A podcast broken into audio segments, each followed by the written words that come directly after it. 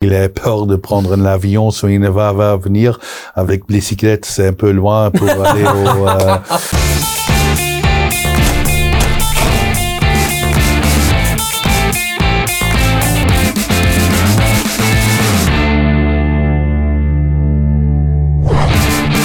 sérieusement sans se prendre au sérieux, c'est toujours mieux. Bienvenue dans un nouvel épisode du Clubhouse Football Time. Je suis extrêmement ravi de vous retrouver pour la dernière de 2023 et pour cette dernière, vous le voyez, bah oui, je suis pas habillé comme tous les jours. Forcément, la dernière de 2023, elle est spéciale. Pourquoi? Parce qu'on va préfacer la Coupe d'Afrique des Nations. C'est absolument incroyable. Ce petit maillot est celui des Scorpions, évidemment, de la Gambie. Et pour ce faire, bien sûr, notre invité aujourd'hui, eh bien, c'est un honneur de l'avoir pourquoi bah Parce que il va participer à cette compétition en tant qu'entraîneur. Vous allez le voir river sur vos écrans pour ceux qui ont les bons outils, les bons canaux. Bien sûr, durant la Coupe d'Afrique des Nations, c'est Tom Saintfit, le sélectionneur de la Gambie, qui est avec moi. Comment ça va, Tom? Très bien. Bonsoir, Sacha. Ça je, va? Je suis extrêmement, mais alors là, extrêmement heureux que tu sois avec nous parce que tu vas appuyer justement sur toute cette expertise. Ça fait longtemps la Coupe d'Afrique des Nations. Moi, je milite en Belgique, on n'a pas de diffuseur. C'est très triste, c'est carrément un scandale.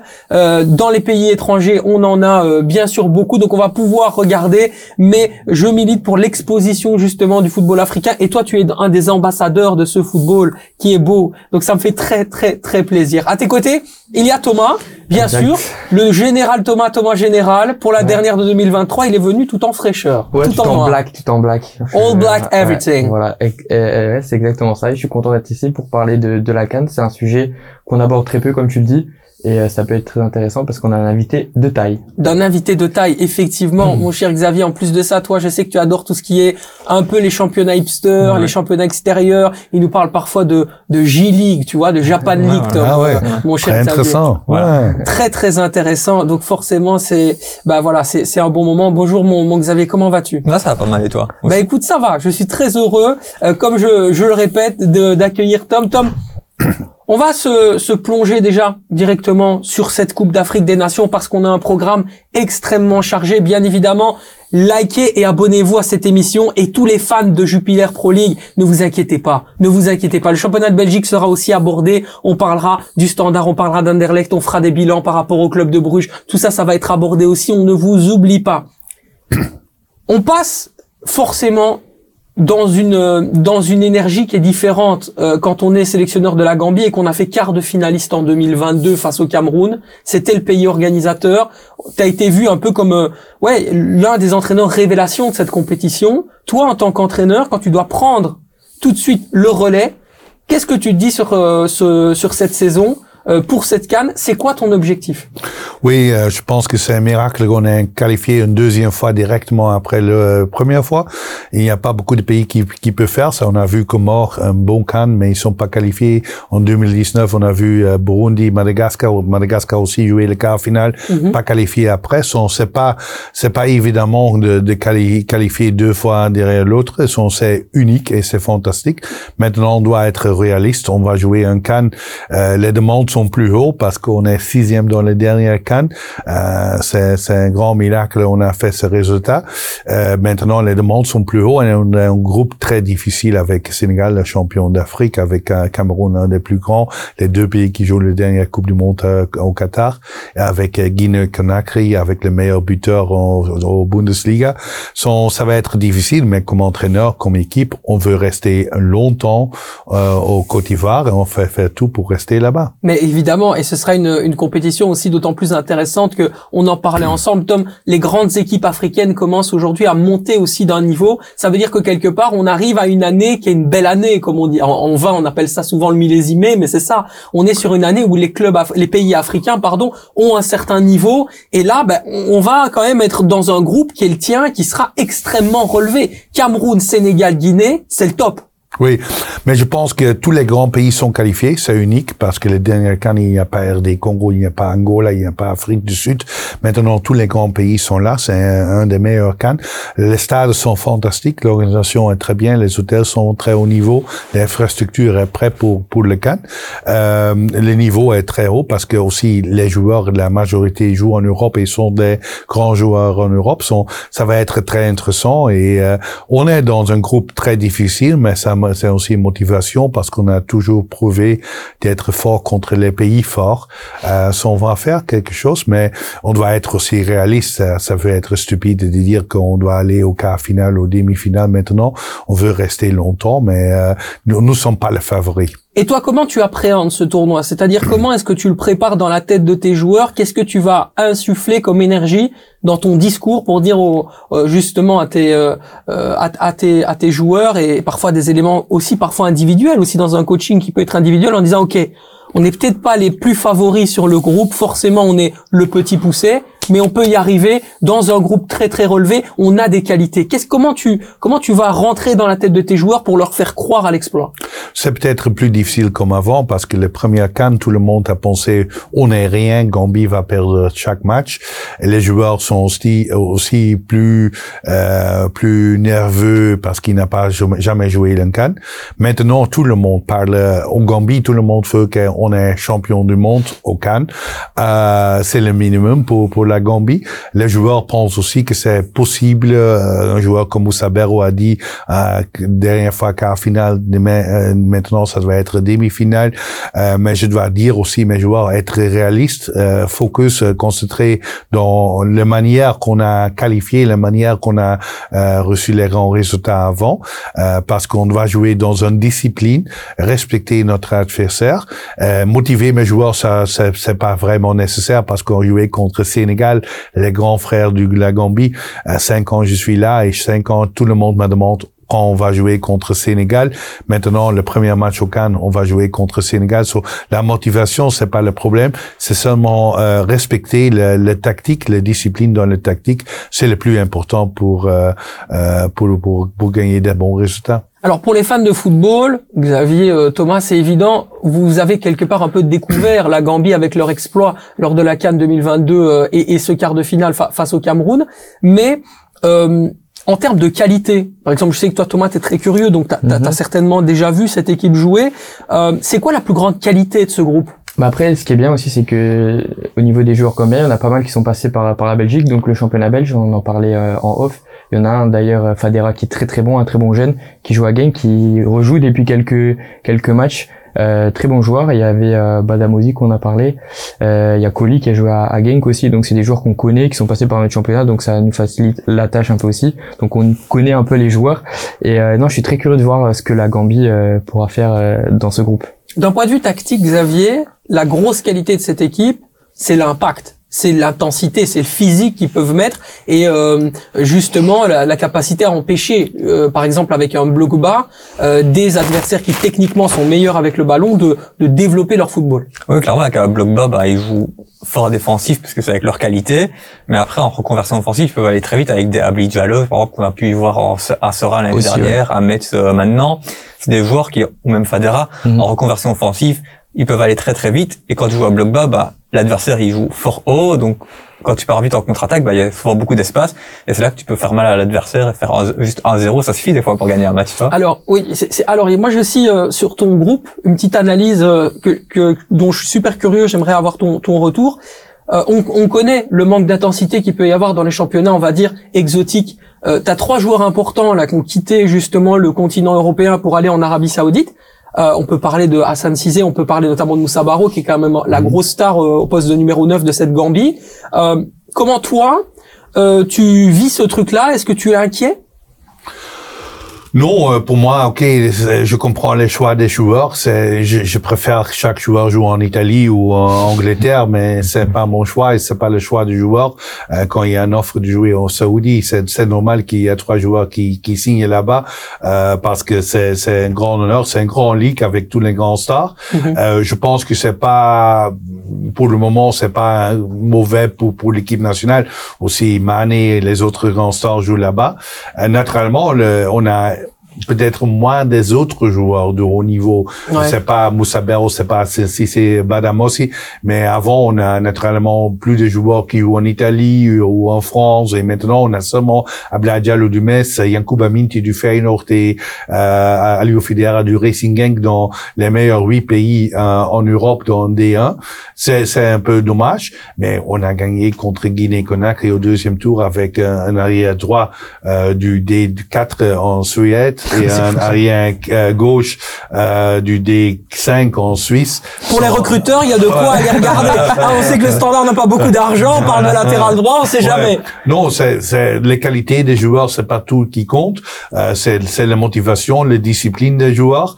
Et tu ne gagnes pas avec les grands stars, tu gagnes avec une équipe. Et on a vu euh, quand, quand Drogba a arrêté le football, c'est le moment que euh, Côte d'Ivoire est champion. Mm-hmm. Quand Eton ne joue pas, que Cameroun est champion. So, c'est pas toujours les grands stars qui, qui, qui donnent les titres. So, on a, on a une bonne équipe qui, qui aime les disciplines et qui va travailler pour des bons résultats. Oui, et puis tu le disais, cette équipe de la Gambie progresse à une vitesse fulgurante. Euh, il y a de cela quelques années, elle était parmi les, les pires équipes du monde. Hein. Tu, tu, tu, me donnais le, le classement FIFA, c'était 170e, c'est ça? Oui, 172 euh, quand j'y arrive. Maintenant, on a perdu quelques positions, mais on est 160, 125 pour le moment, je pense. On est la semaine passée 117, euh, quelque chose comme ça. On a improuvé aux 50 positions au FIFA ranking. Et clair, euh, au Gambie, il y a beaucoup de joueurs avec les vitesses, euh, les attaquants, Aliou Fidera, Bladjalo, Ibrahim Akoli, Bamba Sanyang, ancien joueur ah, du Beerschot, euh, euh, Yankuba Minti, Feyenoord, euh, signé avec Newcastle. Euh, on a beaucoup de joueurs dans la transition. Et on a peut-être pas les grands stars, les grands attaquants ou les grands centres au milieu du terrain, euh, mais mais on a une équipe qui qui peut jouer compact et utilise l'espace le, le, derrière la défense de l'adversaire. Et avec les vitesses, on peut, Inch'Allah, marquer des buts. C'est très très bien, Inch'Allah. Bien sûr, ce sera tout le, je dirais, le fil rouge de, de l'émission, mais c'est intéressant. Est-ce que quand on voit la progression de cette équipe qui, comme je l'ai dit, est fulgurante. Hein. Ça, ça, a été très très vite pour euh, pour la Gambie et c'est sous ta tutelle, donc faut te mettre aussi à l'honneur. C'est vraiment un travail que tu as effectué, bravo pour ça. Euh, tu penses que le quart de finale face au Cameroun, c'est le plafond de verre? Vous avez été déjà plus haut que ce que vous espériez? Ou tu penses qu'il y a encore possibilité, peut-être pas cette année, mais dans les prochaines années, d'aller aller chercher autre chose? On sait que, par exemple, vous avez une équipe nationale U20 avec la Gambie, avec beaucoup de qualité. Il y a des jeunes qui ont été notamment transférés cet été du côté du stade de Reims, où euh, voilà, on sait que en, en, en, Europe et surtout en France, on a un très bon scouting pour aller repérer les talents africains, etc. Est-ce que tu penses qu'à l'avenir, voilà, c'est pas la fin. La quart de finale, c'est peut-être juste le début d'une nouvelle histoire ou d'une autre histoire pour la Gambie. Ça dépend du développement des joueurs euh, dans leur club. Euh, on est un, petit pays, 2 millions de peuples. On n'a pas une ligue vraiment professionnelle. Il y a maintenant 150 joueurs, presque 150 joueurs qui jouent en Europe, pas dans haut niveau. L'équipe moins 20 a fait un bon travail au Coupe du Monde au Argentin. Euh, presque tous les joueurs euh, signent un contrat au, en Europe, mais pas beaucoup de joueurs jouent pour le moment. Il y a Mamadou euh, Baggio qui joue en Slovaquie, il y a euh, Alaji le capitaine, qui joue en, en Danemark des deux, euh, Dama Bojang du Stade Reims, il a joué seulement deux, milieux, euh, deux minutes, euh, mais mais quand il développe, quand le développement est bien dans le club, tout est possible, mais être compétitif avec les grands pays du, du, du Sénégal avec 30 millions de peuples, avec euh, Nigeria avec 160 millions de peuples, ça va être difficile. On est un petit pays, mhm. comme Luxembourg, euh, on, on, peut faire des miracles, mais euh, pour moi, ça veut être fantastique que Gambie euh, peut qualifier presque chaque fois pour le Cannes, aussi pour le Cannes 2025, c'est notre ambition. Euh, quand on peut être stable euh, dans comme, comme, Guinée, comme Burkina Faso, comme Mali, euh, stable et qualifié pour les grands tournois, ça veut être fantastique. Et on a besoin un peu de chance euh, dans le tirage pour aller au quart final ou au demi-finale. Tout est possible au football, mais on doit être aussi réaliste et ça demande du développement des joueurs individuels dans le club. Qu'est-ce qu'il faut encore à la Gambie pour passer un cap et atteindre un autre niveau quand on parle du développement dans le football, d'abord le football africain pour les Scorpions? Le, grand problème avec nous, hein, on est 15, 20 joueurs de bon niveau, mais on n'a pas 40 ou 60 joueurs de haut niveau. Euh, quand, quand tu es sélectionneur du Côte d'Ivoire, du Ghana, du Nigeria, du Cameroun, du Sénégal, du Maroc, tu peux choisir deux, trois mhm. équipes euh, du, du 23 joueurs de haut niveau. Quand il y a un joueur blessé ou pas en forme, il y a une alternative de, de même niveau. Avec nous, c'est le problème qu'on a, on a de, de, bons joueurs, on a une bonne équipe, mais quand il manque, quand il y a des joueurs sans club ou qui sont blessés ou ils, ils sont pas en forme, on n'a pas directement les mêmes alternatives de même niveau et c'est notre problème. On, doit grossir la, quantité euh, de, de joueurs de haut niveau et ça peut aider naturellement les résultats dans le futur. Alors Tom, tu vas être avec nous bien sûr pour euh, aborder tous les sujets importants. On va parler des grandes nations africaines, bien sûr, messieurs. J'attends vos avis avec grande impatience. Vous le savez, on a préparé véritablement un programme aux petits oignons. On vous a préparé un programme délicieux. Si vous nous écoutez, bien sûr, vous allez pouvoir les entendre. Ici, vous allez pouvoir les regarder, bien sûr, sur YouTube. On est évidemment toujours en podcast, hein, disponible euh, sur Spotify. Et euh, merci à vous à chaque fois pour vos retours. Ça fait toujours plaisir. Parole de supporters. C'est le moment. Et on a choisi cette fois-ci non pas de lire euh, vos commentaires sur Twitter, mais plutôt d'écouter quelques rédacteurs, quelques spécialistes du football africain. On va vous en présenter un. Il s'appelle Mehdi Dahak. Il est euh, tout simplement le rédacteur en chef de DZ Foot, qui est l'un des plus grands médias en Algérie. Eh bien, Mehdi va tout simplement nous aider et répondre à cette question sur laquelle on va pouvoir débattre après en plateau, messieurs. tout simplement, quelles sont les ambitions de l'Algérie de Jamel Belmadi pour la Coupe d'Afrique des Nations? On écoute Mehdi Dahak tout, de suite et on revient bien sûr pour les réactions. l'ambition d'Algérie à la prochaine c'est avant tout retrouver le sourire, hein, parce qu'il faut pas oublier que euh, cette équipe est sortie au premier tour euh, à la dernière canne alors qu'elle était tenante du titre. Et donc euh, là, les gens ont aussi besoin de se rassurer. Faut pas oublier qu'il y a aussi la, grave désillusion à ne pas aller à la, Coupe du Monde 2022 au Qatar, qui était l'ambition, la grande ambition de Jamel Belmadi. Donc là, je pense que il n'y a pas d'objectif à signer, mais euh, faut peut-être au minimum atteindre les quarts de finale. Alors si on atteint le dernier carré, ce serait excellent. Mais je pense que les gens attendent aussi de cette équipe ben, un renouveau au niveau du jeu, voir une nouvelle génération, à l'image de, de Hamora là, qui, s'éclate en Belgique. Et euh, voir, voilà, les gens veulent revoir une équipe belge ambitieuse avant tout. Merci beaucoup euh, pour ton intervention. Tu nous dis donc qu'il faut revoir une Algérie ambitieuse, une forme de renaissance, un renouveau. Mehdi parle d'un renouveau, parle notamment de, de, de Mohamed Amoura, nous on le connaît très très bien parce qu'on l'analyse chaque semaine dans le championnat de Belgique. Qu'est-ce qu'il faut aller chercher justement euh, pour cette Algérie pour aller surprendre? Justement, il parle de nouvelle génération et c'est ce que j'avais euh, préparé justement parce que euh, c'est une équipe quand on analyse, on voit que c'est tous des, des, des, autres joueurs, des joueurs comme Fegouli, etc. Ils sont partis. Certes, il y a, a peut-être encore Slimani, mais c'est plus un titulaire parce que bon, Amoura, s'il n'est pas titulaire, c'est qu'il y a un gros souci. Mais je pense que cette équipe, franchement, sur papier, euh, je, je, les vois vraiment aller loin et potentiellement même gagner cette, cette canne parce que j'aime beaucoup toutes les individualités dans, dans cette équipe. C'est vraiment une, une, équipe intéressante à avoir joué. Euh, il y avait aussi le, le, poste de gardien qui était problématique à un certain moment. Maintenant, avec Mandrea qui joue euh, qui joue à Caen, il fait des très bonnes prestations. Donc euh, à tous les postes, je pense que l'Algérie euh, peut, peut surprendre. Oui, et puis surtout il y a ce duo. Hein, donc on a parlé d'Amoura, mais à côté il y a quand même Shaibi. Oui, Shaibi aussi. Le joueur de l'Eintracht Frankfurt. Mhm. Voilà, c'est quand même. Alors ce serait intéressant parce qu'en plus les joueurs vont se rencontrer à l'occasion du tirage de des barrages de l'UEFA Conférence League. voilà, comme ça, c'est un petit, un petit signe du, du destin euh, pour les 16e de finale. Mais oui, c'est quand on parle de renouveau, on parle aussi euh, de joueurs qui n'étaient pas présents ou qui qui, qui, qui étaient à un niveau qu'on n'attendait pas aussi bon. Par exemple, Nabil Bentaleb, euh, bah voilà, pour revenir sur le match de ce week-end, Nabil Bentaleb, c'est vraiment très très fort, Xavier. Ouais, clairement, c'est vrai que c'est un joueur qu'on qui est un petit peu dans l'anonymat. Enfin, ça fait quand même longtemps qu'il est là, je trouve. On en parlait, mais ça en plus. Et c'est vrai que pour le moment, je trouve qu'il fait vraiment une très très bonne saison. Il explose un petit peu plus qu'auparavant. Et c'est vrai que je pense à l'Algérie, comme on l'a dit, c'est tout doucement une nouvelle génération qui arrive. Ils avaient peut-être besoin de ça, parce que les Marais et tout ça, bah, ils sont quand même un tout petit peu, ils sont plus tout jeunes. Et quand tu vois la dernière élimination en phase de groupe, alors qu'ils étaient tenants du titre à la Cannes, un pays comme l'Algérie, pour moi, ça doit, quand tu participes à une Cannes, ils doivent toujours viser le dernier carré.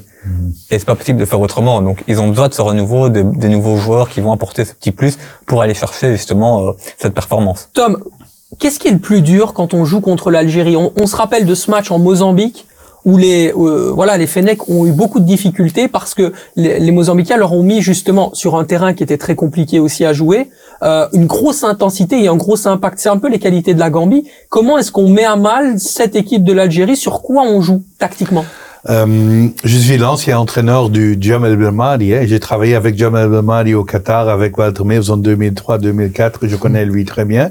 Et on a joué avec Ambi deux fois contre euh, Algérie en 2018 et 2019 dans la qualification. Et on a joué deux matchs nuls. euh, contre contre Algérie.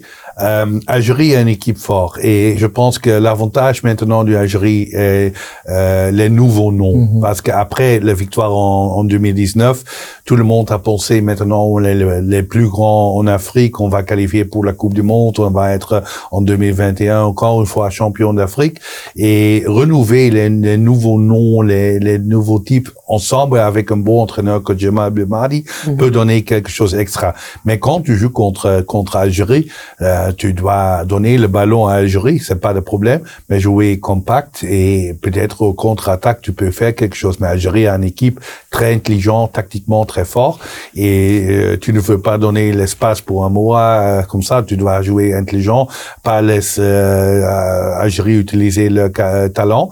Je seulement pense qu'il y a peut-être le problème et c'est aussi pour tous les pays de Afrique du Nord, quand tu joues à Afrique de l'Ouest, Mhm. le climat est tout différent, c'est très humide.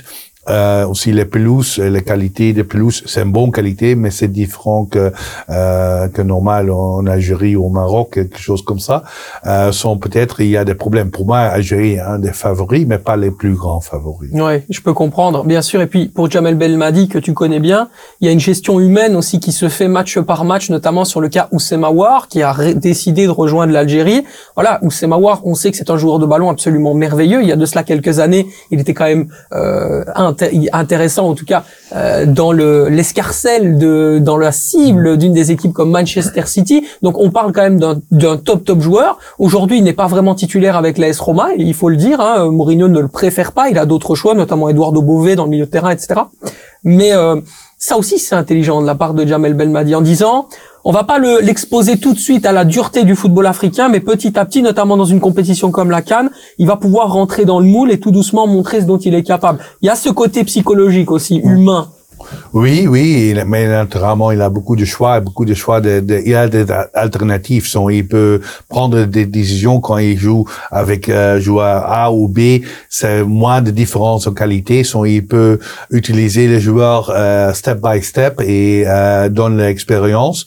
Euh, mais il a, il a le choix et il y a des peuples qui n'aiment pas lui parce qu'il est aussi très, très. Il, il demande beaucoup comme entraîneur. Euh, Très exigeant. oui, oui, son mentalité, il veut gagner chaque match. Il demande tout de- de- des joueurs, du staff et tout. C'est pas toujours facile, mais il a prouvé beaucoup, pas seulement au Algérie, il a prouvé aussi au Qatar avec, euh, euh, il est champion deux fois là-bas. Sur Jamel Bouman, il est un très bon entraîneur. Il est naturellement avec Algérie un des favoris. Euh, et je pense que Algérie est plus fort que 2021 parce qu'en 2021, c'est une équipe sans motivation, qui prend les- la Coupe d'Afrique plus facile, qui peut-être dans la tête est seulement concentré aux Coupes du Monde euh, au Qatar. Et maintenant, il veut revanche. Euh, et les joueurs sont là, l'entraîneur est très haut niveau, l'organisation est très haut niveau. C'est une bonne équipe. Et puis, un petit peu à l'image, mais on va y venir dans, dans notre pays, l'Algérie gagne de plus en plus de binationaux. Regardez l'opportunité qu'il y a euh, euh, du côté de, de l'Algérie d'avoir deux latérales gauche de très grande qualité. Rami Ben Sebaini, titulaire quand même euh, euh, avec le, le Borussia Dortmund sur le côté gauche, et puis euh, Ryan Ait Nouri, euh, titulaire avec Wolverhampton. Excuse-moi, je vais de le ramener tout à la Belgique et au Diable Rouge, oui, Thomas, mais, je mais fais pareil de toute façon. on n'a pas, on n'a pas cette solution-là chez nous. On Non, c'est sûr, c'est sûr. Mais euh, mais comme tu disais, il y a il y a il y a, y a beaucoup de, de, de clubs africains qui qui vont justement maintenant recruter euh, des joueurs qui ont qui ont les deux nationalités et ça se- ça se fait de plus en plus. Et les joueurs africains, euh, ils, ils acceptent ça. Tu vois, on voit ça beaucoup au Maroc avec par exemple El Kanous. On a eu le, venir, le cas. ouais. C'est ça qui est bien et, ça- et ça augmente aussi du coup le niveau euh, de, de des équipes africaines et c'est très intéressant je trouve.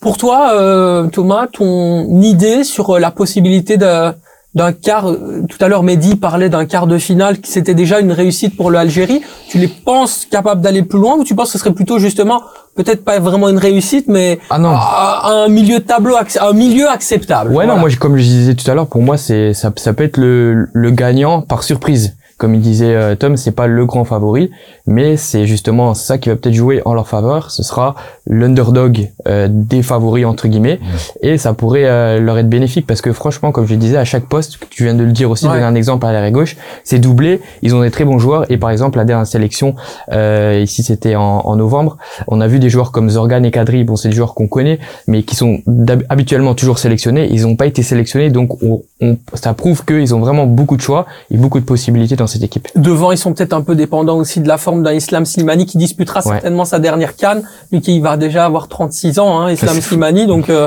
euh, il est éminemment important. Il n'y a pas de, de, pivot de déviation comme ça vraiment dans ce dans cette équipe de, de l'Algérie. Peut-être que ça aussi, le manque de, de, diversité dans les profils, qui sont des profils très techniques, qui aiment avoir le ballon dans les pieds, ça peut aussi jouer en fait contre euh, contre l'Algérie. Euh, Xavier, ce manque de profondeur dans le jeu en fait. Oui, clairement. En fait, vu qu'ils aiment bien toujours avoir le ballon, jouer avec le ballon comme euh, Tom le disait auparavant, des fois, si tu joues contre un bloc bas, si t'as pas de solution, tu peux vite te faire avoir que tout simplement le ballon il veut pas rentrer ou parce que voilà tu peux avoir un manque de réussite ou bien tout simplement l'autre équipe défend très très bien. Mhm. et puis en contre-attaque bah tu fais une erreur tu, et tu perds simplement bêtement 1-0 en phase de groupe ça peut encore aller parce que t'as quand même trois matchs mais après tu passes à une élimination directe et euh, t'as pas forcément le droit à l'erreur. Donc des fois je pense que l'Algérie des fois ils veulent trop jouer au ballon ça peut peut-être leur porter préjudice euh, quand tu vas arriver à une phase à élimination directe Tom, quand on dispute une Coupe d'Afrique des Nations, il y a l'aspect tactique, il y a l'aspect concentration, mentalité, mais il y a aussi un peu d'hasard. Il y a aussi un peu des, il y a le, football africain a ceci de magique qu'il peut tout se passer dans une rencontre durant la Coupe d'Afrique des Nations. Il y a, il y a quelque chose qu'on ne peut pas contrôler. Tu comprends ce que je veux dire? Oui, mais c'est pas seulement en Afrique. Euh, Chaque match, il y a un peu hasard, naturellement, mais en Coupe Afrique, c'est quelque chose de spécial. On a parlé de Binatio. euh, J'ai aussi quelques joueurs du Suisse, euh, Saidi Anko, euh, Noah Sundberg du Suède qui joue pour nous. J'ai essayé longtemps pour Magdi Camara du stade euh, Brest, euh, mais il a peur de prendre l'avion, soit il ne va, va venir avec bicyclette, c'est un peu loin pour aller au, euh, au Côte d'Ivoire. Mais, mais c'est clair qu'un joueur qui représente son pays, qui peut faire tout. Jouer la Coupe d'Afrique, c'est, c'est vraiment pour les joueurs vraiment quelque chose de spécial. C'est un grand honneur. C'est la raison que tous les grands joueurs en Europe veulent jouer la Coupe d'Afrique.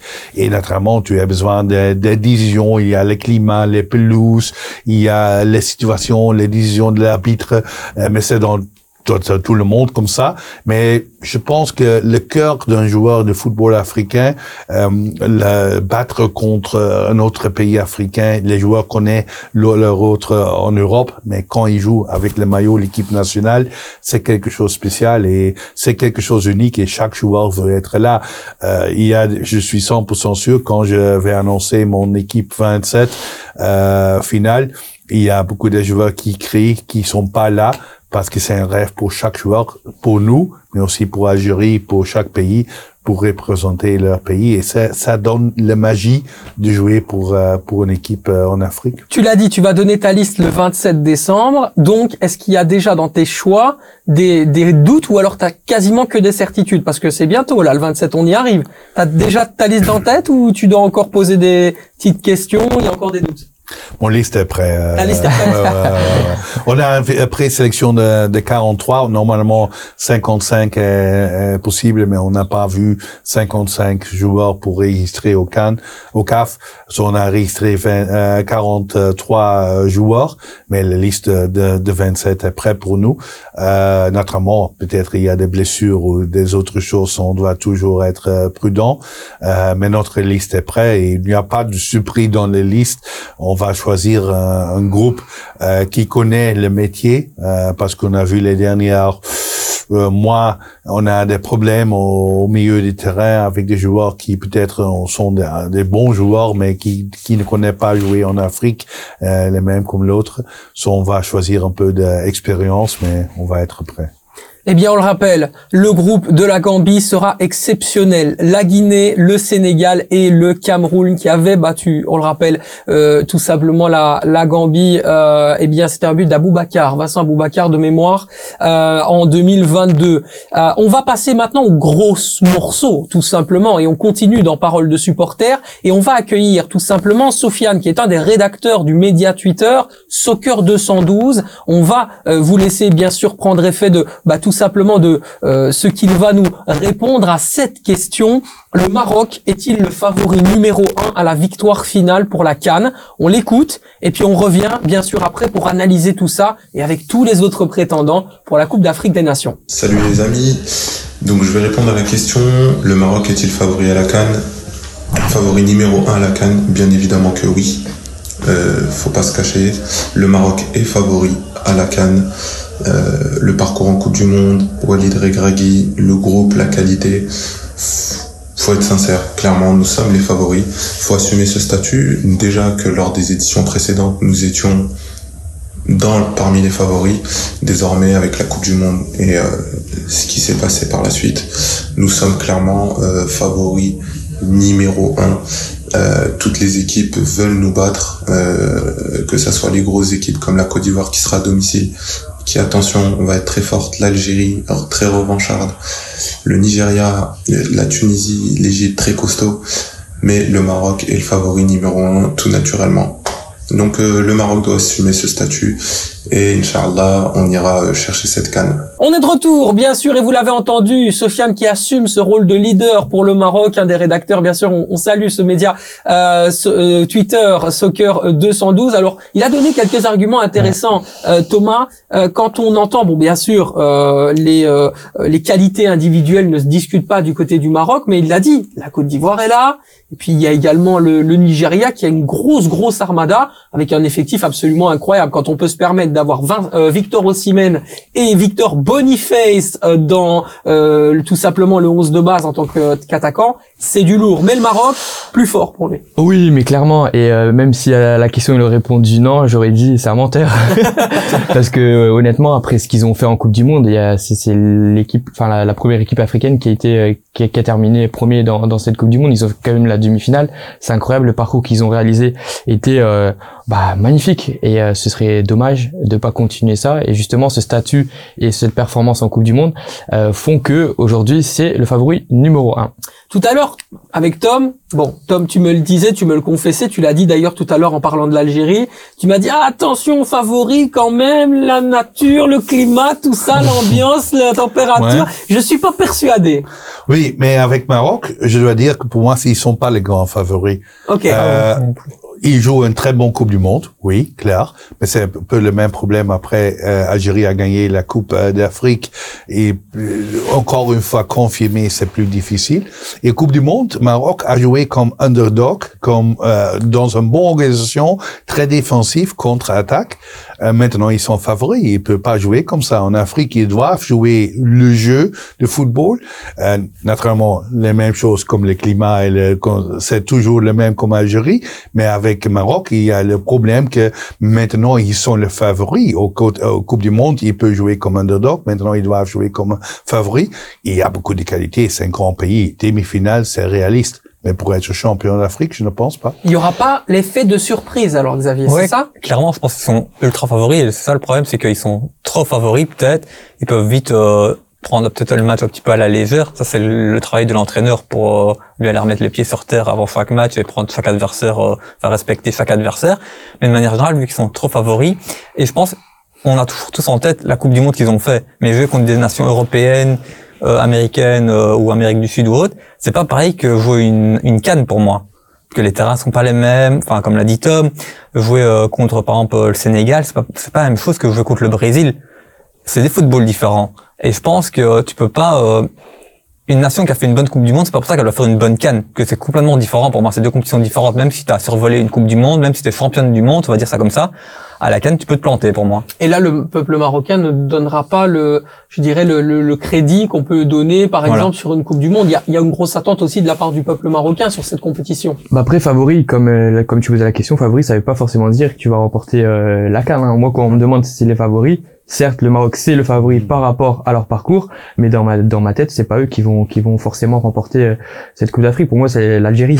C'est l'Algérie ouais franchement j'adore cette position d'underdog et c'était la position du Maroc lors de la Coupe du Monde et pour moi je pense que l'Algérie peut vraiment l'emporter même si les autres équipes bah, en fait le truc en Afrique c'est que toutes les grosses nations elles sont un peu au même niveau. Donc c'est très difficile de dire qui va remporter euh, cette, cette canne. Et justement en Afrique il y a pas un peu de jalousie par rapport à la réussite du Maroc? Est-ce qu'il n'y a pas le truc de dire ah bah tiens euh, ah, regardez le Maroc euh, ils ont fait une énorme euh, Coupe du Monde c'est incroyable ils ont vraiment élevé leur niveau ils ont fait briller l'Afrique entière à travers cette Coupe du Monde.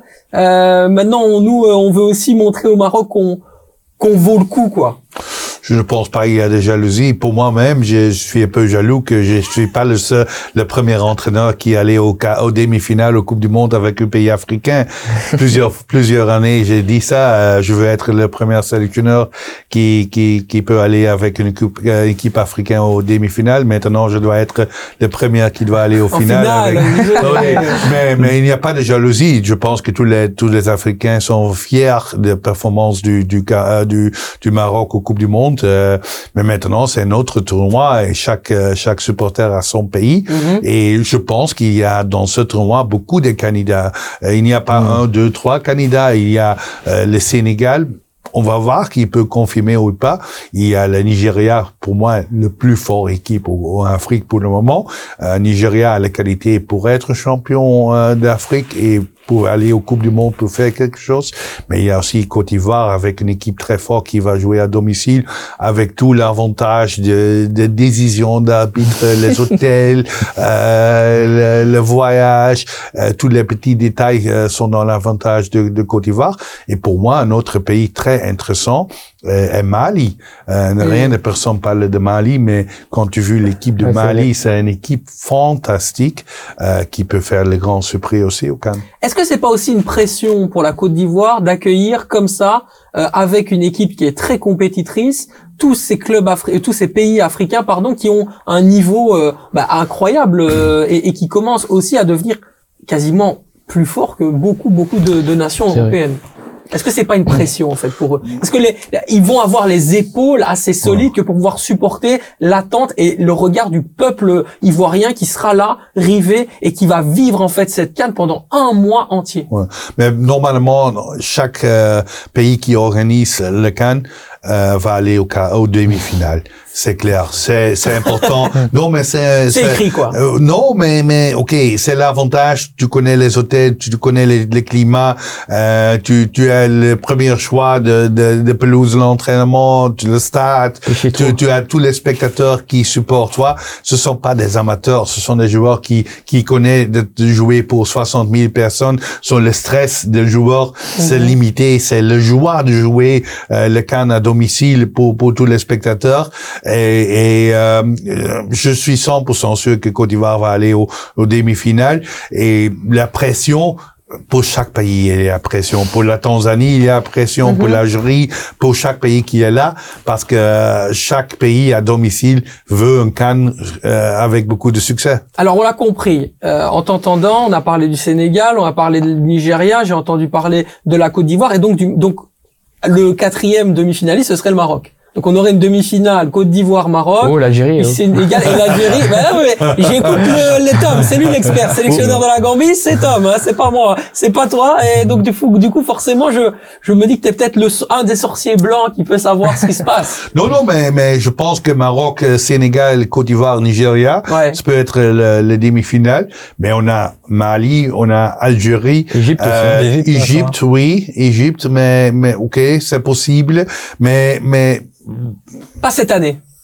On ne sait pas. Quand j'ai dit non, ils sont champions d'Afrique dans, dans, deux mois. Non, tout est possible dans, dans la phase de groupe. Euh, rien, personne a, a, a expecté que Algérie et Ghana euh, rentrent à la maison le dernier can après le, phase du groupe. Euh, Nigeria après le deuxième tour. Sont au Cannes, tout est possible. Mais je pense les, les pays Afrique de l'Ouest comme Sénégal, comme Côte d'Ivoire, comme Nigeria sont un peu en avantage. Maroc un très grand pays, juste comme Algérie, et euh, les cinq les cinq pays sont dans les dernières quatre. On parle justement euh, du, du, Maroc, mais quand on parle des autres euh, nations qui peuvent être favorites, il y a quelque chose qui résonne très fort. C'est l'homogénéité dans le niveau des équipes elles se valent ces équipes. Elles sont ah capables d'être d'être battues l'une par l'autre et de, de, de surprendre l'une et l'autre. C'est aussi ce côté enjeu qui est excitant dans la Coupe d'Afrique des Nations. C'est le côté euh, euh, aujourd'hui, euh, il peut tout se passer. Il n'y a pas vraiment un favori désigné ou, quelqu'un de plus attendu que l'autre, mis à part bien sûr le, la situation exceptionnelle avec le Maroc. Pour revenir au, au Lion de l'Atlas, Thomas. Non, c'est vrai, c'est ce que je disais tout à l'heure. C'est vraiment toutes des équipes qui ont qui ont un peu le même niveau. Ils ont ils ont des joueurs de qualité qui jouent en Europe. C'est on peut, en citer au moins 8, c'est des équipes qui ont euh, qui ont un bon niveau et qui peuvent potentiellement prétendre à, à, ce titre. Par contre, euh, une équipe, on, vient d'en parler, le Nigeria, par contre, tu disais que c'était une équipe très forte. Mais moi, j'ai un souci avec le Nigeria, c'est qu'ils ont beaucoup trop d'attaquants euh, du même niveau et c'est ça qui peut potentiellement poser un problème parce que faut justement faire le bon choix et savoir qui il faut mettre euh, dans son attaque. C'est le job de, De de sélectionneur, ouais, c'est de ouais. prendre les bons choix. Peut-être tu ne dois pas sélectionner tous les attaquants, ça, parce- tu parce dois qu'il y a- seulement ils- trois, quatre Ouais. maximum.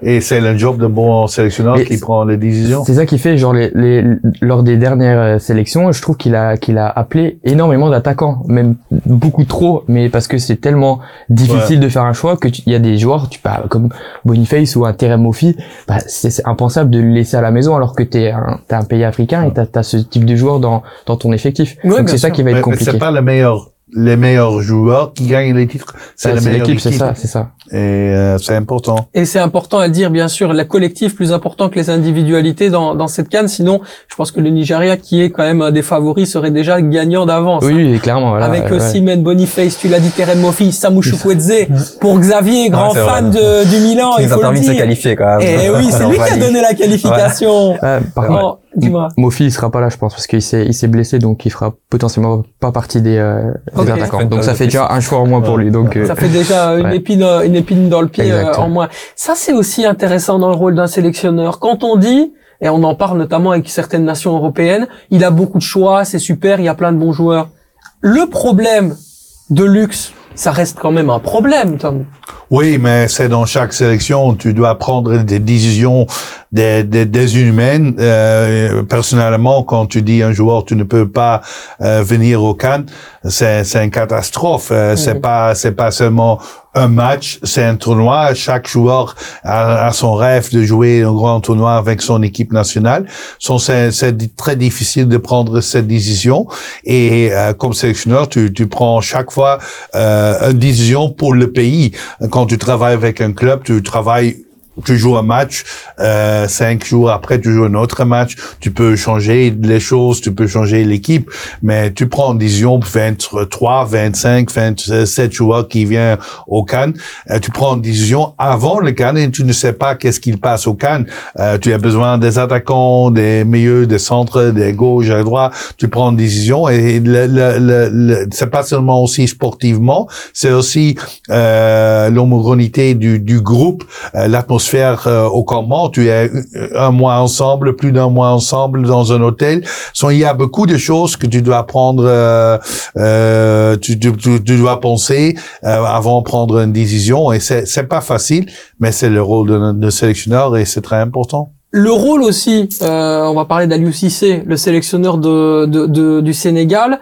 Euh, le rôle d'Aliou Cissé, ça va être de pouvoir retrouver aussi des leaders de leur effectif qui aujourd'hui sont partis en Arabie Saoudite, en la présence de, de Khalidou Koulibaly et euh, de Sadio Mané, dans leur meilleure forme, parce qu'il faut défendre un titre. Et défendre un titre, forcément, ça implique euh, une certaine, euh, je dirais, un certain niveau, ne serait-ce que même physique en termes d'intensité, retrouver aussi la qualité même, parce que voilà, l'explosivité d'un Sadio Mané, il l'a peut-être pas perdu, mais pour le moment, début de saison, c'est très compliqué avec avec Al Nasser. Donc, qu'est-ce qu'on fait? Qu'est-ce qu'on fait? Et est-ce que vraiment euh, cette année, euh, il- voilà, est-ce que est-ce que ce seront en fait ces leaders-là qui pourraient malheureusement empêcher le Sénégal d'être, euh, euh, je dirais, euh, à la course de son propre titre ou en tout cas essayer de le récupérer, Thomas. Bah, le fait des, enfin, des, des- joueurs que tu viens de citer qui sont partis là-bas, c'est un choix et il y en a plein qui l'ont fait. Dans, dans, dans la sélection à Atom, c'est, c'est pareil.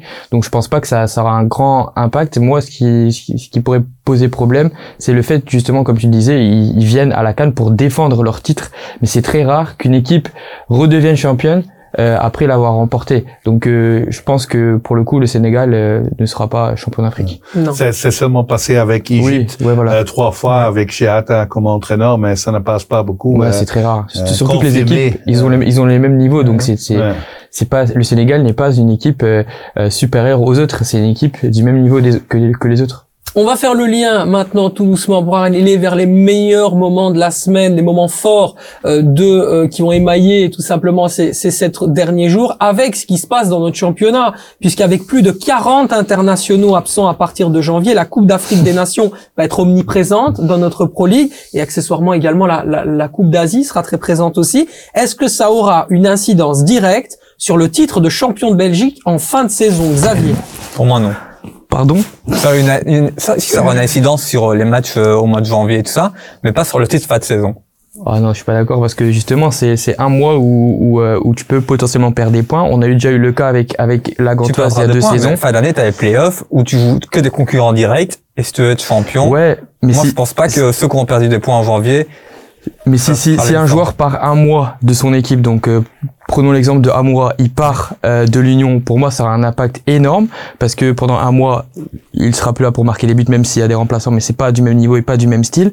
Et euh, le, le, le fait qu'il soit plus là et que du coup euh, les automatismes Bon, ils vont pas forcément se perdre à 100%, mais ça va un peu se perdre et, euh, et il devra réintégrer cette équipe et tout. Moi, je pense que ça peut vraiment avoir une influence. Et pour prendre, prendre un deuxième exemple, c'est la Gantoise. Euh, je pense que ta liste, euh, elle est, On elle va y est, venir. ouais, On va y venir. Elle est énorme. Elle est énorme la liste. Huit joueurs impliqués à la Gantoise. On va les citer Tariq Tissoudali, Noah Fadiga, Norio Fortuna, Brian Agbor, Jordan Torunariga, Ismail Kandous, Gift Orban et Hung Sok. C'est t'en t'en énorme. as oublié un. Je t'en prie. Ouais, Watanabe, ouais, exactement. d'habitude il est pas repris avec le Japon, mais en dernière, la dernière euh, rassemblement, il a été repris. Il était, ouais. Il C'est peut encore potentiellement. plus- c'est euh, encore plus pire. grave. Surtout que c'est vraiment les trois défenseurs, c'est Kandus, Watanabe et Toru Nariga. Donc imaginons que les trois partent, mais ça va, ça va avoir une influence de, de malade hein, sur sur cette équipe. On va devoir travailler au mercato pour Van Zebroek, euh, mon cher Tom. Oui, euh, il, il peut faire des transferts, mais c'est, on parle, ok, il manque des joueurs, mais chaque équipe manque des joueurs. Ouais, mais la Gantoise, Ils c'est beaucoup. Hein. Ok, Ils c'est beaucoup. pas repris, joueurs, hein. c'est Oui, c'est ça. C'est la chance que les trois soient pris. Parce que peut-être Gift Orban n'est pas dans Oui, la ça, sélection clairement. finale. Ce c'est pas la liste finale, c'est les, les possibilités. Peut-être il y a cinq joueurs qui, Mm. qui, qui partent. C'est beaucoup et ça influence. Mais quand chaque équipe a trois, cinq joueurs, ça balance aussi Mm. un peu naturellement. Et pour moi, on a la discussion de jouer en janvier, mais il y a des ligues comme Norvège, Suède, Oui. euh, de- qui jouent Mhm. euh, en, en août. Les Mm. compétitions sont, on, on peut pas changer ça. euh, Bon argument ça d'ailleurs. Ouais, non, c'est vrai. Bon argument. C'est vrai, Ouais, c'est ouais. vrai. J'avais jamais pensé, mais c'est vrai. et On râle sur Bah, euh, on, le fait, parle, mais on parle toujours en Europe, ah c'est catastrophique, Coupe Asie, Coupe Afrique euh, en, en, en janvier, mais la Ligue au, au, Japon, Mais justement, ils sont en train de passer une loi pour euh, s'adapter sur le calendrier euh, européen au Japon. Ah ouais, pour mais, comme, mais, euh, mais, mais il y a beaucoup de ligues qui commencent Amérique, hein, en, ouais. en, En mars et en, finissent en- en maintenant. Irlande, en Amérique, en, il y a beaucoup de, de, de, de ligues qui commencent en, en, en, avril ou en mars et qui sont finies en octobre. Sont, on peut pas penser toujours, nous sommes le seul au, Oui, football. euh, c'est trop facile. Alors, on a parlé bien sûr de, de la Gantoise. On peut parler également du Standard de Ah oui, Liège. sûr, ouais. Moi, une info que je peux vous donner, c'est que William, William Balikwisha, pardon, ne devrait pas être dans la liste. Voilà, Ah je bon, vous donne l'info. Ouais. Euh, logiquement, euh, il ne devrait pas représenter le, le RDC, donc on va lui en- un joueur au, au standard. Ceci dit, la situation de William Balikwisha, on vous l'a exposé dans Wait and See, c'est quand même celle d'un départ en janvier. Donc, quoi qu'il arrive, le standard, voilà, euh, c'est pas vraiment Ouais. le joueur le plus prépondérant sur lequel il devait compter. Et on en reparlera. Il n'a pas été non plus décisif et incroyable face à Charleroi, donc c'est pas vraiment lui qui va aider euh, à la, au remplacement d'Isaac Price. Euh, Bopé Bokadi, Moussa Djenepo, Wilfried Kanga, Ayao Kawabe, Aydon O'Neill du côté de l'Australie et puis Kamal Soa possiblement euh, Bon, au, Ghana. Difficile aussi pour le standard. Ah oui, c'est sûr. Mais par contre, pour revenir sur ce que tu disais de Balikwisha, imaginons Alzate est blessé pour une durée euh, un peu longue. On connaît pas encore les- le résultat de l'IRM, si je me trompe pas. Ouais. C'est logiquement Balikwisha qui qui prendrait sa place si si euh, si je pense logiquement. Selon toute vraisemblance. Ouais. Voilà. Donc en fait, il pourrait finalement quand même avoir un rôle important au standard. S'il part en janvier, bah euh, ça va être compliqué au milieu de terrain. C'est peut-être une des raisons pour lesquelles il pourrait le rester jusqu'en fin de Ouais. saison, effectivement. Alors, on a parlé, bon, forcément, la Gantoise, c'est vraiment abusé. Voilà, on va le dire comme comme comme c'est, c'est exagéré. Mais quand on regarde les joueurs qui potentiellement vont vont quitter pendant un mois le euh, l'Union Saint-Gilloise, on peut aussi être relativement inquiet. Ils sont pas beaucoup. Hein. Il y a Koki Machida, certainement le meilleur défenseur Ouais, central lui, de il lui l'Union. partira lui. Jean-Thierry Lazaramani, certainement le deuxième meilleur milieu de terrain de l'Union Saint-Gilloise, et Mohamed Amoura, qui est quand même à un moment donné le meilleur joueur de la de- du championnat. Sur chaque, simplement sur ça. chaque, sur chaque ligne, t'en perds un, un, un joueur de conséquence. C'est pour ça que je veux dire, pour moi, ça, ça aura une conséquence sur, sur le, le titre. Bon, après, maintenant, ils ont quand même une certaine avance, donc euh, voilà, mais ça va jouer quand même, je pense. Ouais, et alors il y a le Royal Antwerp Football Club et euh, logiquement aussi le Cercle de Bruges qui sont tranquilles. Anderlecht Eux, aussi, hein. Normalement, en a trois. Ah Euh, bon Moussa Ndiaye, Ouais, euh, il y a également euh, Majid Achimerou et A- Amadou euh, Diawara. ouais, mais c'est pas des, c'est pas des titulaires, donc c'est moins impactant que, que l'Union, par exemple. Mais je vois où Mais tu en Anderlecht pourrait gagner des points pendant ce moment-là. C'est des moments importants. On sait que les moments de janvier, c'est souvent les moments où on fait la différence. Par contre, il y a aussi une équipe dont on parle pas, qui je pense est fort. Elle embête beaucoup d'équipes pour le moment, c'est Saint-Tron. Elle fait quand même de bons résultats. Et il y a Ah oui, Koita oui. qui, qui va à la canne avec la Mauritanie. hein. Ouais, c'est juste. Ah, ouais. Donc bonne- tous ceux qui vont jouer Saint-Tron au mois de janvier, ce sera peut-être une équipe entre guillemets plus facile à manier. T'as pas de remplaçant euh, Voilà, conséquent pour Koita. Sans Koita, qui fait euh, toi, Saint-Tron, oui, enfin en attaque du moins. Ouais, c'est vrai. Et malheureusement, le standard, le, euh, le- je dirais, l'affronte le 27 décembre prochain, justement le jour où tu donneras ta sélection, mon cher Tom. Donc, euh, du coup, ils pourront pas profiter de ça. C'est ça, voilà. Mais les autres euh, pourront, mais quoique le collectif de Torn, Ouais, ça fonctionne bien, Oui, c'est oui, même un joueur majeur, quoi. Ça que- Oui, non, mais ça va, ça va vraiment euh, changer la donne pour moi. Si Koita n'est pas là, euh, ça fait une grosse différence. Ouais, c'est intéressant. Donc j'en- j'entends un petit peu vos euh, vos avis. C'est intéressant aussi d'avoir un petit bilan parce que c'est la dernière sur la JPL. Là, on est vraiment dans le dans le, le focus. Euh, vous, parlez du fait que vous n'êtes pas vraiment d'accord en fait au final sur le, le côté incidence ou pas parce que euh, on va chercher quoi durant ce mois-là? Ce mois-là, c'est quoi? C'est récupérer des points qu'on pourra pas reprendre après pendant les playoffs? C'est c'est quoi l'incidence directe clairement, Thomas? Bah, c'est que les équipes, enfin pour l'Union Saint-Gilloise par exemple, c'est que des équipes comme Bruges qui reviennent très bien et je pense qu'on va en parler aussi. On va en parler. Ça, ça peut les rapprocher euh, de euh, de l'Union et comme tu disais après il y a les playoffs donc les les euh, les points sont divisés en deux donc ils peuvent plus facilement revenir si l'Union euh, a un mois de janvier euh, catastrophique parce qu'on sait pas comment ça va ça va ça va se passer Ouais. surtout qu'ils jouent l'Europe aussi encore il y a plusieurs plusieurs facteurs à, à prendre en considération donc euh, moi je pense que ça peut avoir un impact Eh ben, tu sais quoi, on va en parler tout de suite, c'est bien mieux. Euh, invaincu depuis la 13e journée de championnat, le club de Bruges n'a encaissé qu'un seul but depuis le 9 novembre. Question, l'ogre brugeois est-il enfin de retour, Xavier? Pour moi, oui. On en avait parlé il y a quelques émissions et tu disais Deyla, est-ce qu'il doit partir ou pas? Ben, Pour moi, je t'ai dit, il faut lui laisser le temps de travailler. exact Et c'est comme tous les gros clubs, comme l'Antwerp et tout ça. En fait, le souci, c'est que ton pic de forme, il doit arriver au fur et à mesure de la saison. Il doit pas arriver au mois de septembre ou en juillet. Enfin, ça sert à rien de, d'être en forme en septembre et puis au mois de décembre, euh, tes jours ils sont cuits. Et tout doucement, Bruges, l'Antwerp et tous ces clubs-là, ils commencent à rentrer tout doucement dans leur, à leur Mhm. pic de forme pour la deuxième partie de saison, Mhm. qui va être vraiment primordiale dans les playoffs où tu affrontes tous tes concurrents directs et c'est là qu'un titre de champion se gagne pour moi. C'est intéressant parce que quand on voit la campagne que j'ai pu suivre, euh, notamment, euh, voilà, euh, je- vous le savez, je, je commente les matchs de, de l'UEFA Conference League, donc du club de Bruges, euh, on voit aussi une montée en puissance et une prise de conscience des individualités. Ça veut dire que quand il faut accélérer, quand il faut mettre la quatrième, ils en sont tout à fait capables, Thomas. Tout à fait. Et je, je trouve aussi que chaque joueur maintenant euh, défend. Ce qu'il n'y avait pas forcément au début. Quand tu vois un Thiago euh, ici face à la Gantoise, il a vraiment très bien défendu et il a marqué. Donc c'est un joueur qui, monte en puissance et c'est très important pour le club de Bruges parce que si le club de Bruges n'a pas d'attaquant, ça, ça fonctionne pas. On, on le voit depuis des années. Le problème c'était euh, le numéro 9. Mais là, malgré les critiques de début de saison, il commence à marquer, il défend et il a un rôle très important dans l'équipe. Tom, quelle est ta vision du euh, club de Bruges de Ronnie Deyla Comment tu vois ce club-là? Il a fait un beau travail au Standard Liège. Au début, peut-être il y a des, des problèmes ou des critiques au club Bruges, mais, mais c'est très facile de parler quand il n'y a pas directement des résultats. Un club comme Club Rouge, on demande chaque match une victoire, mais je pense qu'il a fait un bon, bon travail. La stabilité est maintenant là, la qualité des joueurs est là et ils sont un des favoris euh, du, du, du pour la ligue. On a parlé, tu parles du, du Union euh, qui perdrait trois trois joueurs importants, mais aussi les années passées, Union a toujours des problèmes fin de saison. Je ne sais pas euh, quelle est la raison pour ça.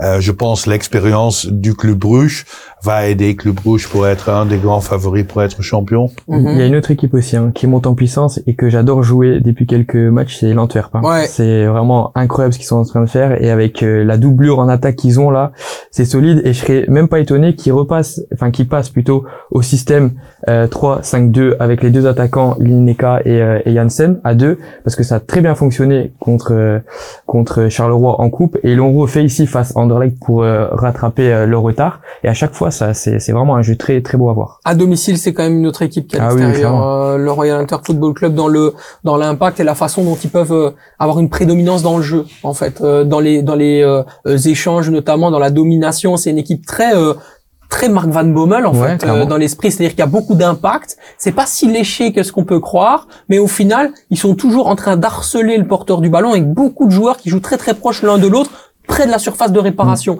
Voilà, un joueur comme Eyuke par exemple, il apporte un vrai Incroyable. plus. Je sais que tu l'adores. Ah ouais, je mais, mais, mais pourquoi? Parce que pour moi, il me rappelle un peu, dans une mesure moins folle, mais je veux dire dans le style de jeu, le côté X-Factor, joueur imprévisible, Didier Lamkelze.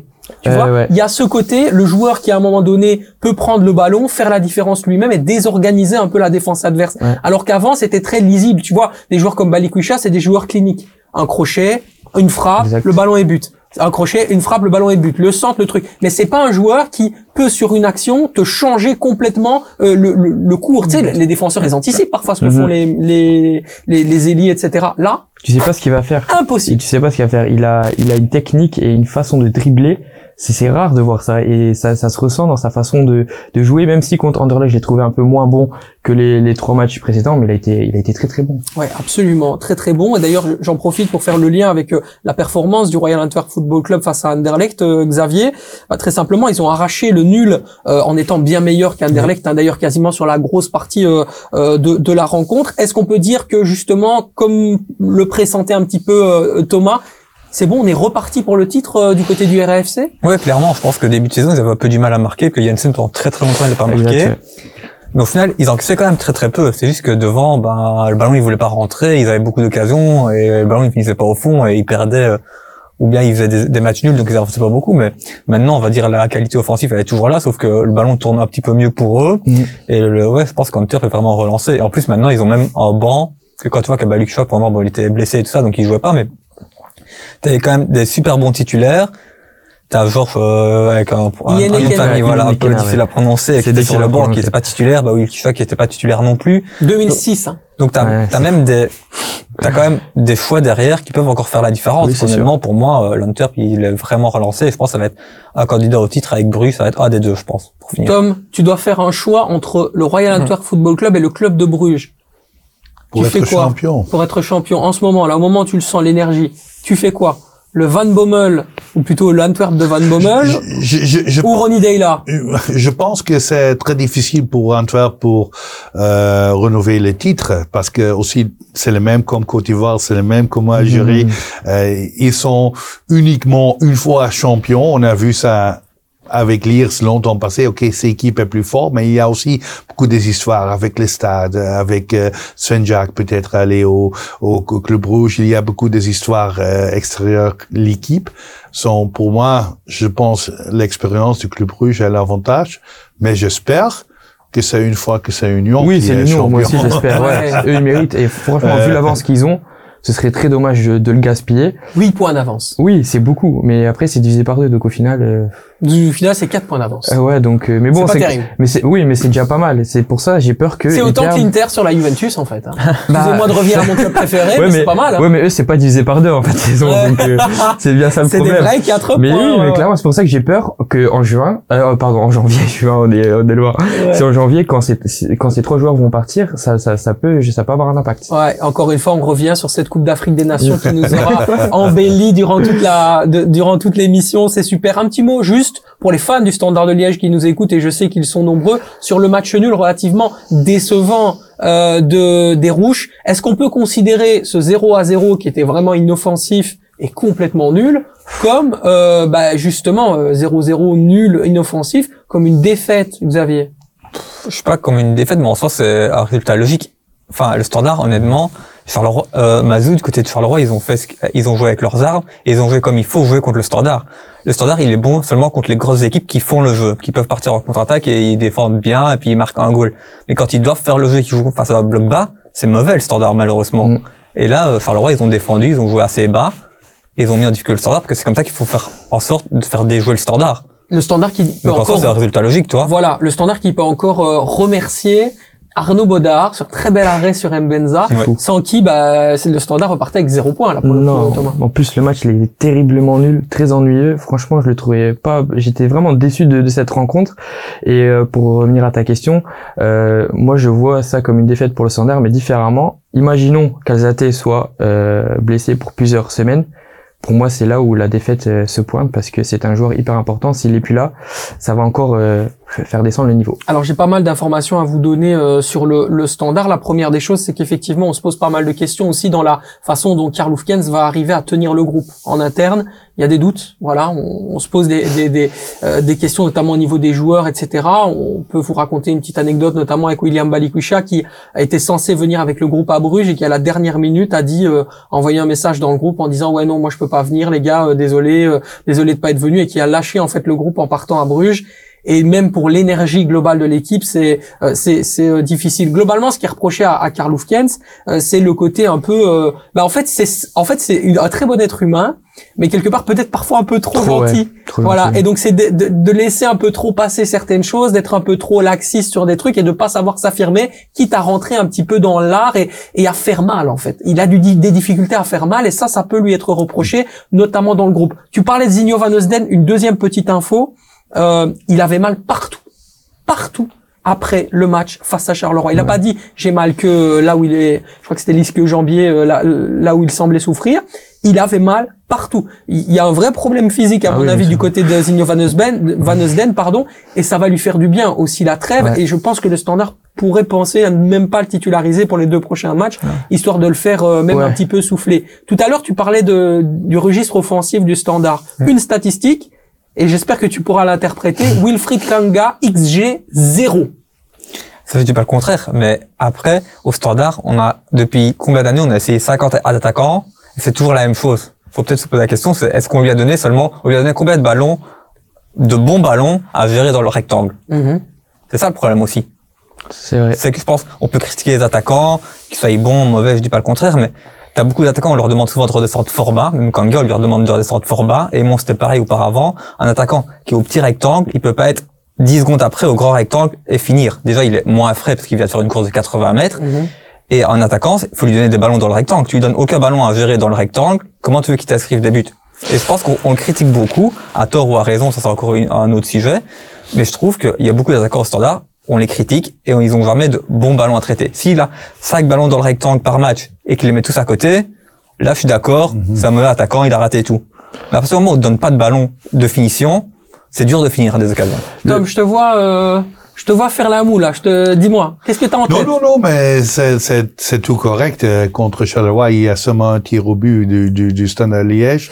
Euh, ça dit tout. Naturellement, euh, je, je ne peux pas dire le- les qualités d'un attaquant, mais c'est clair qu'un attaquant marque seulement des buts quand l'équipe joue pour créer des occasions et quand vous avez quelques...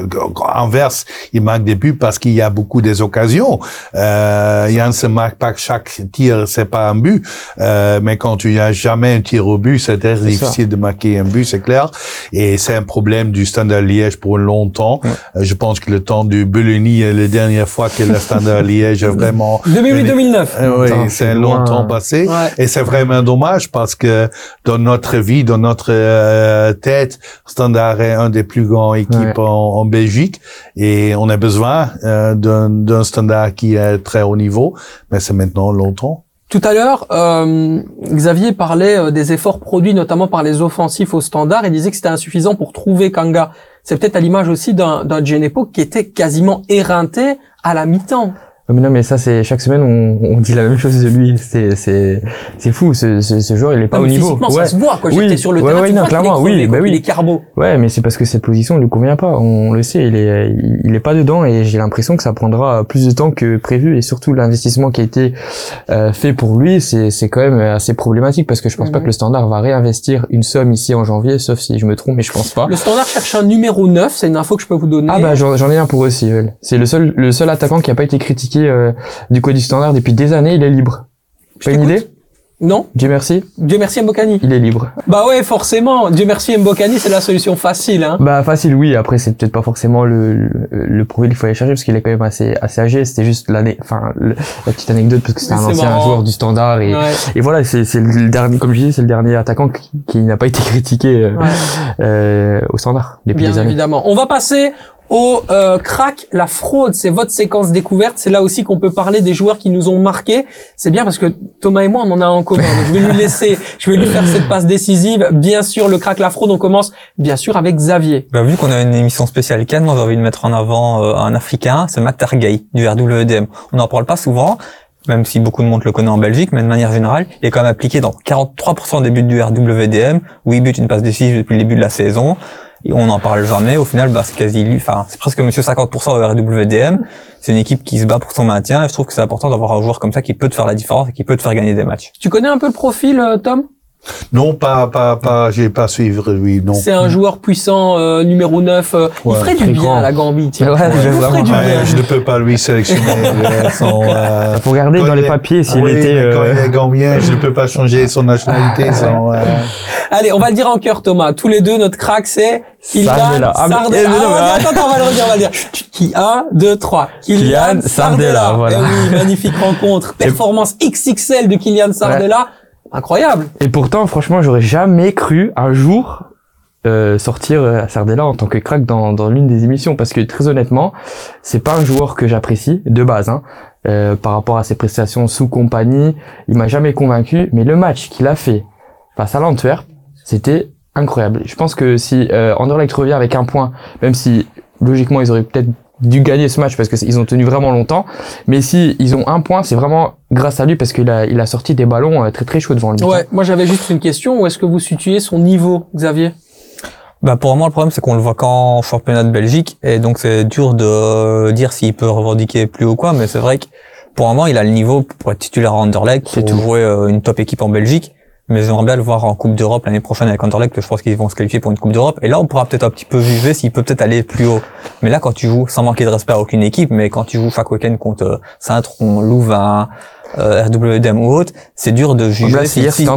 ouais voilà l'Antwerp il a fait un bon match Avant-hier, pardon. mais je veux dire, j'ai envie de juger qu'on est des top équipes, tu vois, genre Top du en, top. en Ligue des Champions, en Europa League, pour voir vraiment s'il peut peut-être euh, aller chercher plus haut que le top en Belgique. Être un jour Diable Rouge pour Kylian Sardella, c'est une hérésie ou pas J'étais sûr que cette question allait tomber. Bah, Bien sûr.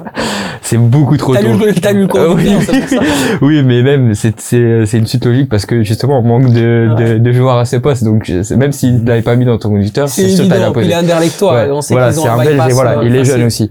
Mais euh, vu euh, ses prestations sous compagnie et que j'étais pas fan de lui avant pour euh, des raisons euh, de performance euh, pas assez bonnes, là actuellement il performe bien, mais c'est beaucoup trop tôt pour aller le- l'installer dans dans l'équipe nationale. Donc non, pour l'instant j'ai non. Un joueur en constante progression. Hein. Tom Kylian Sardella, on a beaucoup critiqué, Mhm. mais il est toujours là pour rendre les fiers services, que ce soit sur le côté gauche ou sur le côté droit. En défense centrale également, grosse polyvalence pour Kylian Sardella. Et puis là, il commence à s'affirmer aussi un peu comme un leader, un des meilleurs joueurs quand même du, du Sporting d'Anderlecht depuis le début de saison. Qu'est-ce que tu en penses toi? Oui, mais tu parlais, c'est c'est c'est c'est pas le temps pour jouer pour l'équipe nationale, mais quand quand De Bast a joué deux matchs euh, avec Anderlecht, tout le monde dit il doit jouer avec l'équipe nationale. Euh, Sardella a joué euh, 70 matchs pour Anderlecht euh, en D1. Pour moi, il est mieux que De Bast. Euh, ok, on a Castagne peut-être dans son position, mais pour moi, il peut être sélectionné pour pour pour pour, pour la, les Diables Rouges.